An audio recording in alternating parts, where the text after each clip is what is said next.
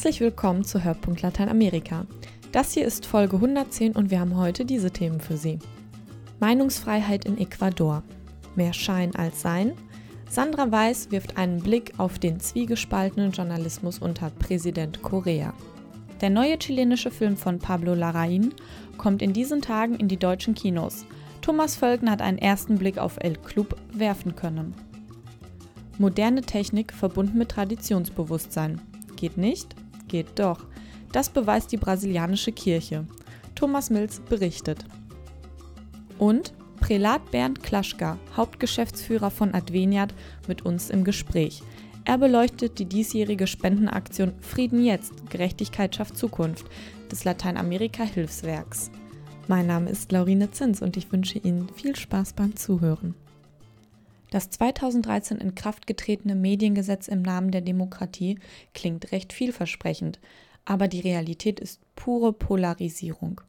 Ecuadors Präsident Rafael Correa hat staatliche Sender als Gegengewicht zu den privaten Rundfunkanstalten etabliert und staatliche Kontrollen sowie eine Vorzensur eingeführt. Die Folge ist, dass Regierungskritiker wie Martin Bayares bestraft und regierungsnahe Sender belohnt werden. Diese Schwarz-Weiß-Malerei nutzt der Politik, aber nicht dem Journalismus.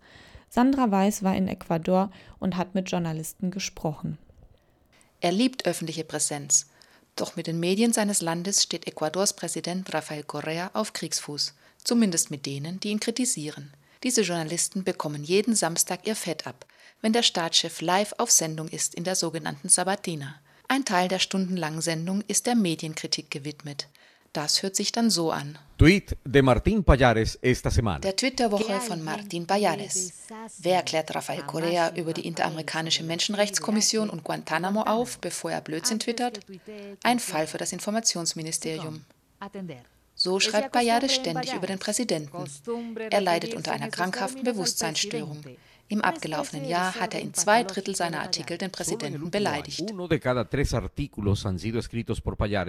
Para insultar al presidente. Der Autor des Tweets Martin Payares ist seit 20 Jahren Journalist, zuletzt im Traditionsblatt El Comercio. Martin Payares wird regelmäßig in der Sendung kritisiert.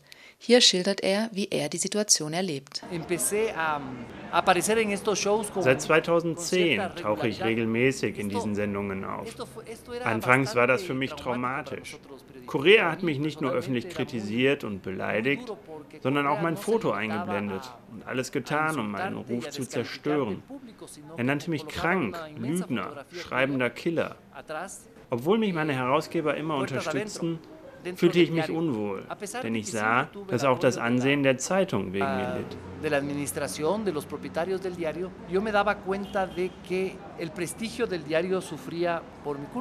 Die Regierung sieht das ganz anders.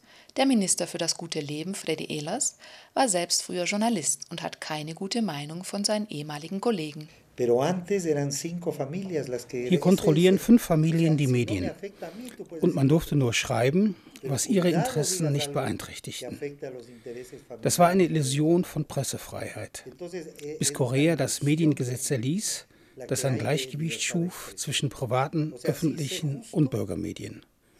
Heute gibt es Pluralismus. Die Oppositionszeitungen veröffentlichen jeden Tag kritische Kommentare. Nie finden sie die Regierung gut. Das ist doch keine Meinungsfreiheit. Todos son críticos. Entonces eso no es libertad de expresión, pues es clarísimo. Oliver Pieper, der Leiter der Deutsche Welle Medienakademie in Ecuador, gibt dem Minister recht, zumindest teilweise. Ja, in der Vergangenheit ist es wie in vielen lateinamerikanischen Ländern so gewesen, dass die, äh, dass die Medien komplett in privaten Händen waren und auch private Interessen vertreten haben. Deswegen war die Entscheidung der Regierung Korea, öffentlich-rechtliche Sender bzw. staatliche Sender als Gegengewicht zu diesen privaten Medien einzuführen, vollkommen richtig. Es sind, es sind wirklich ähm, tolle Journalisten, die auch versuchen, wirklich ähm, ja, mehrere Quellen zum Beispiel in ihren Reportagen aufzuführen.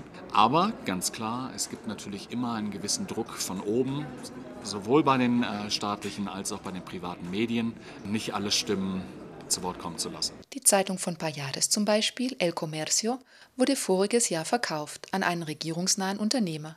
Kurz darauf wurde Payares gekündigt. Sein Fall ist nicht die Ausnahme, sondern nur die Spitze des Eisbergs, wie Cesar Ricaurte von der Stiftung für Pressefreiheit Fundamedios schildert. Eh, eh, Präsident Correa hat von Anfang an die Presse zu seinem Feind erklärt. 2010 begannen die ersten Prozesse, in denen kritische Journalisten und Medien zu Millionenstrafen und sogar zu Gefängnis verurteilt wurden. Seine Minister taten es ihm nach. Bisher wurden 330 Prozesse gegen Medien eröffnet, 98 Prozent davon gegen Privatmedien. Dann kam 2013 das Mediengesetz, das im Namen der Demokratisierung der Kommunikation eine staatliche Kontrolle der Inhalte und eine Vorzensur etablierte. Heute schaltet der Staat beispielsweise Werbung gezielt nach politischen Kriterien, also um kritische Medien zu bestrafen und regierungsnahe zu belohnen. 33 Medien sind heute unter staatlicher Kontrolle, darunter die Hälfte aller Fernsehsender. Und die Radios sind gezwungen, staatliche Programme auszustrahlen, in denen nicht nur Journalisten, sondern alle Kritiker Koreas verunglimpft werden, von Indigenas bis zu Gewerkschaftsführern.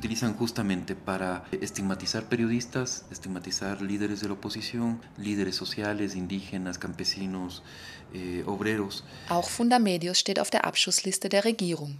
Korea missfallen die Warnaufrufe, die Fundamedios immer dann herausgibt, wenn die Stiftung einen Eingriff in die Meinungs- und Pressefreiheit feststellt. Im September leitete die Regierung deshalb die Auflösung von Fundamedios in die Wege. Nach einer internationalen Protestwelle machte Korea einen Rückzieher. Doch das Damoklesschwert schwebt weiter über der Organisation. Die Folgen dieser Zermürbungstaktik sind bereits zu spüren. César Ricaurte. Die traditionellen Medien sind auf dem Rückzug. Sie betreiben immer weniger investigativen Journalismus oder untersuchen kaum noch Menschenrechtsverletzungen. Viele kritische Journalisten sind gegangen und versuchen nun, sich mit Blogs im Internet über Wasser zu halten. Aber diese Projekte sind allesamt wirtschaftlich unrentabel.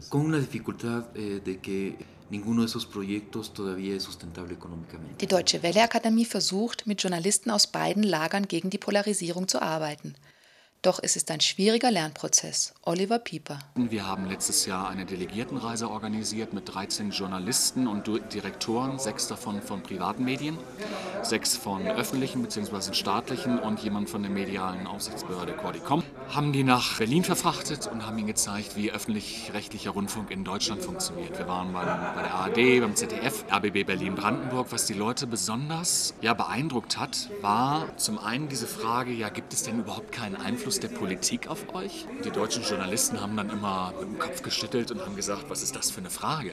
Und wenn, dann würden wir das natürlich öffentlich machen.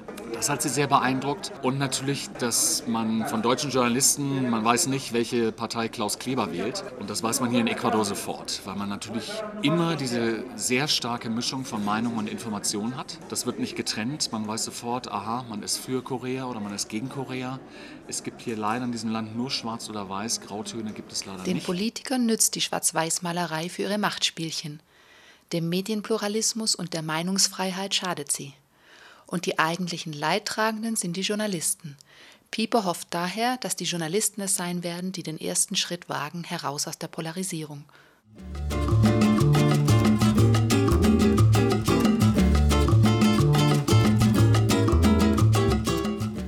Diesen Tagen kommt ein Spielfilm aus Chile in die deutschen Kinos.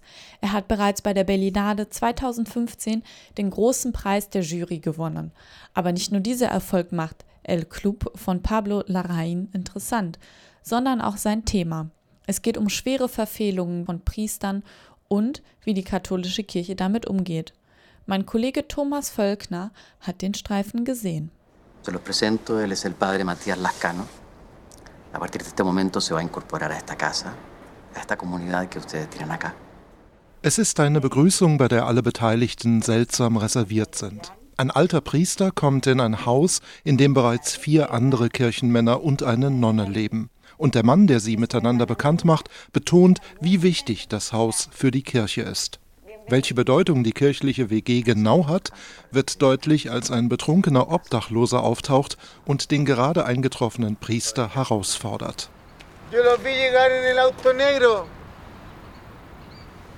¿Por qué no salen a conversar conmigo?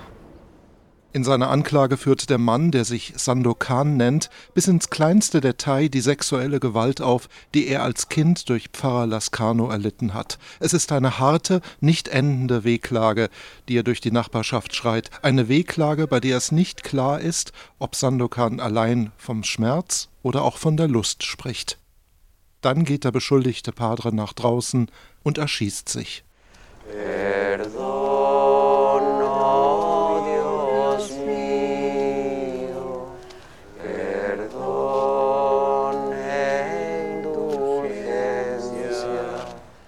Vergib uns, o oh Gott, Vergebung und Nachsicht. Die Bewohner des Hauses sind aufgeschreckt, mehr noch, als die Kirche kurz darauf einen Ermittler schickt, der den Vorfall aufklären soll. Es ist Padre Garcia, ein hochgebildeter, jugendlich wirkender Kleriker.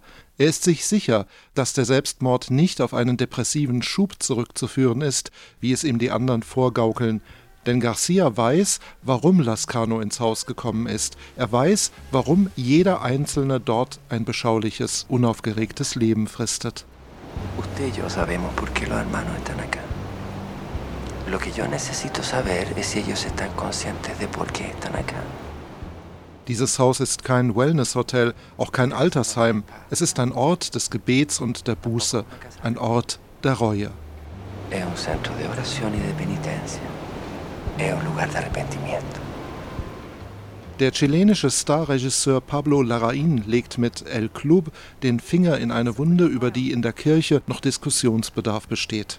Die zahlreichen Fälle etwa von Kindesmissbrauch werden seit Jahren aufgearbeitet und von Rom und den Bistümern anerkannt. Pablo Larraín konzentriert sich auf ein benachbartes Thema. Was geschieht mit den Männern, die Schuld auf sich geladen haben? Häufig genug verlassen sie ihre Pfarreien und begeben sich in eine Art innerkirchliches Exil. Dort sind sie zwar keine Gefahr mehr für andere, sie entziehen sich aber gleichzeitig der staatlichen Justiz. Der Regisseur nennt sie die verschwundenen Padres und das fiktionale Haus am Meer den Club der verschwundenen Priester. A partir de ahora se prohíbe el consumo de alcohol en esta casa. Más oración, menos paseo, más penitencia, menos perro. Más verdura, menos pollo. Garcia wirft den Ex-Priestern und der Ex-Nonne vor, sie hätten sich in ihrem Exil allzu nett eingerichtet. Das müsse sich ändern. Solange die Kirche sie schützt, gehorchen sie ihr, poltert er. Und in diesem Moment bin ich für sie die Kirche. Le tiene que obedecer. Y en este momento, para usted, la iglesia soy yo.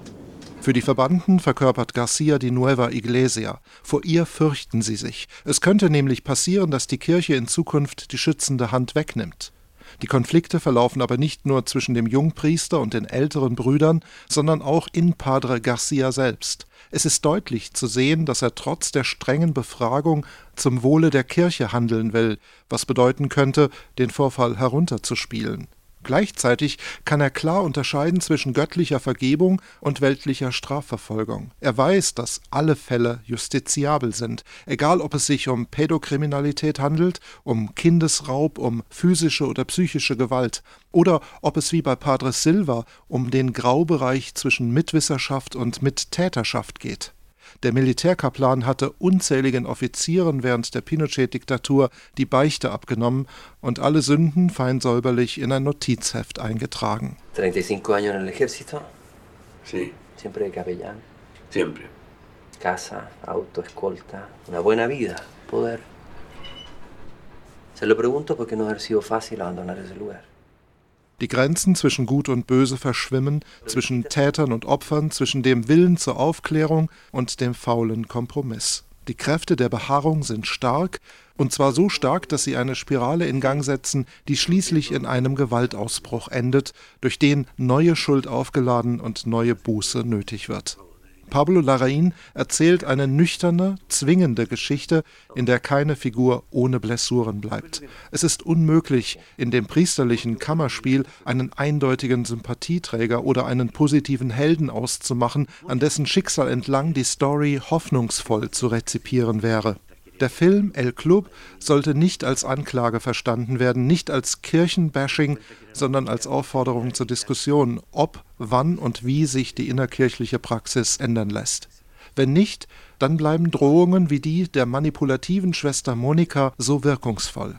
Wenn man sie fragen würde, wer sie gedeckt hat, hält sie Padre Garcia entgegen, und wer die Person gedeckt hat, die sie gedeckt hat, dann käme man immer weiter nach oben, bis zu ich weiß nicht wem. Si a mí me preguntaran, yo quedaría como encubridora. Y después quién me encubrió a mí. Y después quién encubrió a la persona que me encubrió a mí. Y así para arriba, hasta llegar a no sé quién. Usted.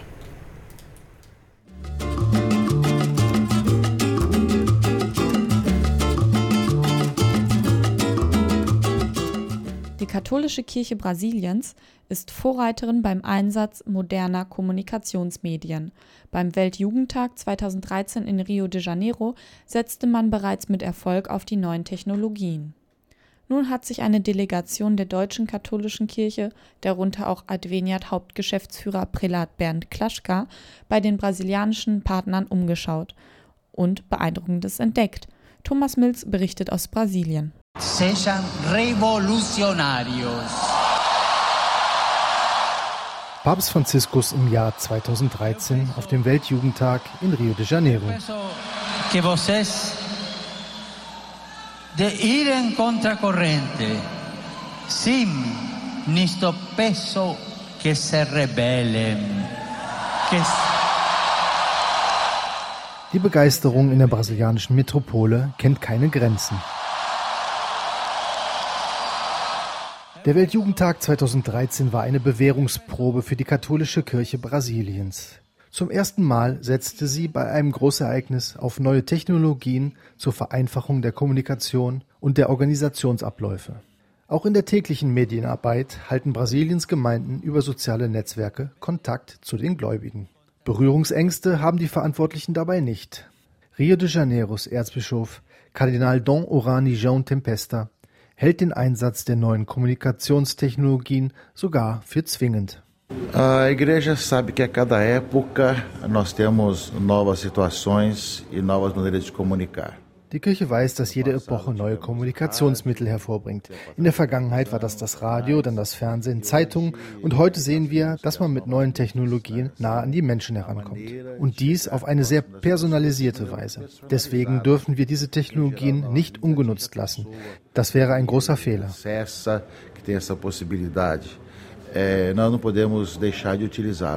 Nós culpados ou culpáveis se não utilizarmos hoje as novas mídias. Ein Ansatz, der auch in Deutschland auf Interesse stößt. Eine von Bischof Dr. Gebhard Fürst, dem Vorsitzenden der Publizistischen Kommission der Deutschen Bischofskonferenz, angeführte Delegation hat sich vor Ort über die Medienarbeit der brasilianischen Kirche informiert. Vor allem sei man in Brasilien unvoreingenommener gegenüber neuen Medien, glaubt Bischof Fürst.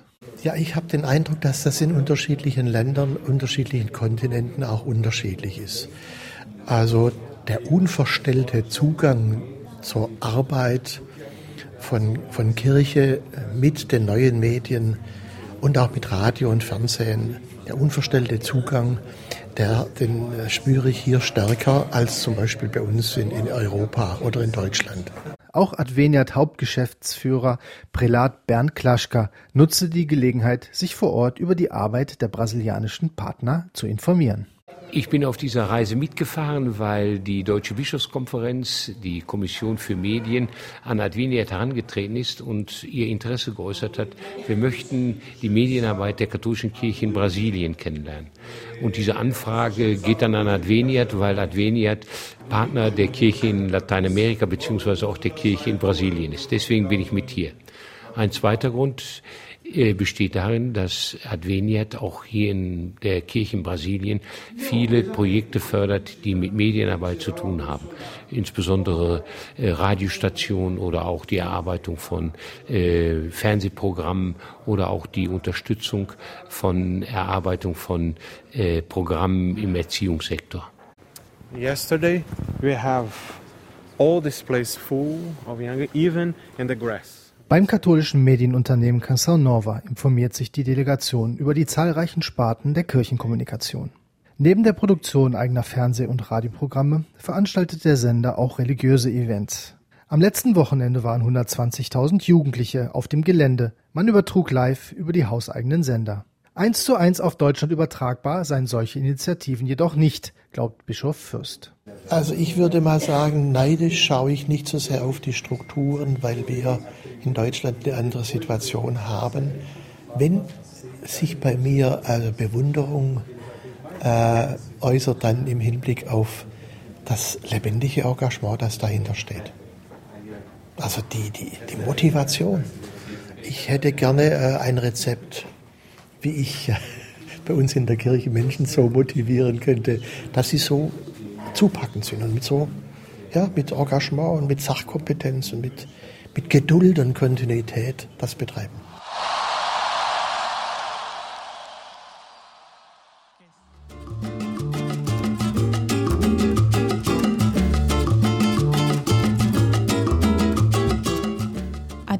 Ist seit 1961 als Hilfswerk aktiv und setzt sich für die Armen und Benachteiligten Lateinamerikas ein. Mit der Jahresaktion Frieden jetzt, Gerechtigkeit schafft Zukunft will Adveniat auf die zunehmende Gewalt in vielen Ländern Lateinamerikas aufmerksam machen und gleichzeitig Spenden für die Friedensarbeit vor Ort sammeln. Hauptgeschäftsführer Bernd Klaschka erklärt die Ursachen der Gewalt sowie die Motivation und die Botschaft der Jahresaktion. Frieden jetzt, Gerechtigkeit schafft Zukunft. Das ist das Motto der diesjährigen Weihnachtskampagne des katholischen Lateinamerika-Hilfswerkes Adveniat. Denn trotz wirtschaftlichen Wachstums steigen die Gewaltraten auf dem Kontinent seit Jahren. Sie reichen von der normalen Kriminalität über brutale Gewalt gegen Frauen bis hin zu staatlich organisierter Gewalt und mafiösen Strukturen. Das hat auch Prälat Bernd Klaschka beobachtet, Hauptgeschäftsführer von Adveniat. Zum Beispiel in Mexiko sprechen wir von 80.000 Toten im Drogenkrieg. In Brasilien nehmen die gewaltsamen Auseinandersetzungen zu, um mehr Bildung zu erreichen, um ein besseres Gesundheitswesen zu ermöglichen oder die Transportbedingungen zu verbessern. In Guatemala haben wir es zu tun mit den Folgen eines lange dauernden Bürgerkrieges in Kolumbien haben wir es zu tun mit Friedensgesprächen zwischen dem Staat und den verschiedenen Organisationen der Guerilla. Und es gibt nur einen Weg, der heißt Frieden. Es gibt nur die Alternative zu Gewalt, die heißt Frieden. Deswegen steht die Friedensarbeit zahlreicher kirchlicher Initiativen und Gemeinden im Mittelpunkt der diesjährigen Adveniat-Aktion. Schon seit den 1960er Jahren steht die Kirche in Lateinamerika an der Seite der Armen, Sie setzt sich für jene ein, die keine Stimme haben, für die Opfer von Gewalt und Unterdrückung. Unsere Motivation als Kirche bezieht sich auf die Friedensbotschaft des Evangeliums, die uns aufgegeben ist und mit der wir in der Welt handeln sollen, nämlich Frieden zu stiften. In allen Bistümern werden in der Adventszeit zahlreiche Veranstaltungen, Konzerte und Gottesdienste zum Thema organisiert. Gäste aus Kolumbien und Guatemala werden über ihren Einsatz für Gerechtigkeit und Frieden berichten. Ihnen und Ihren Projekten kommen die Spenden aus der Weihnachtskollekte zu. Adveniat Hauptgeschäftsführer Bernd Klaschka ruft daher zur Solidarität auf. Meine Botschaft an die Menschen, die am Weihnachtsgottesdienst teilnehmen, ist, baut Frieden hier in unserer Gesellschaft, lasst euch auf den Gott des Friedens ein, aber denkt auch über den eigenen Tellerrand hinaus und schaut auf andere Menschen, die im Unfrieden leben und tracht dazu bei, dass man auch in anderen Ländern in Frieden leben kann. Das war der Hörpunkt Lateinamerika für dieses Mal. Vielen Dank an Sie fürs Zuhören und vielen Dank an Sandra Weiß, Thomas Völkner, Ina Rotscheid und Thomas Mills für ihre Mitarbeit. Mein Name ist Laurine Zins. Bis zum nächsten Mal.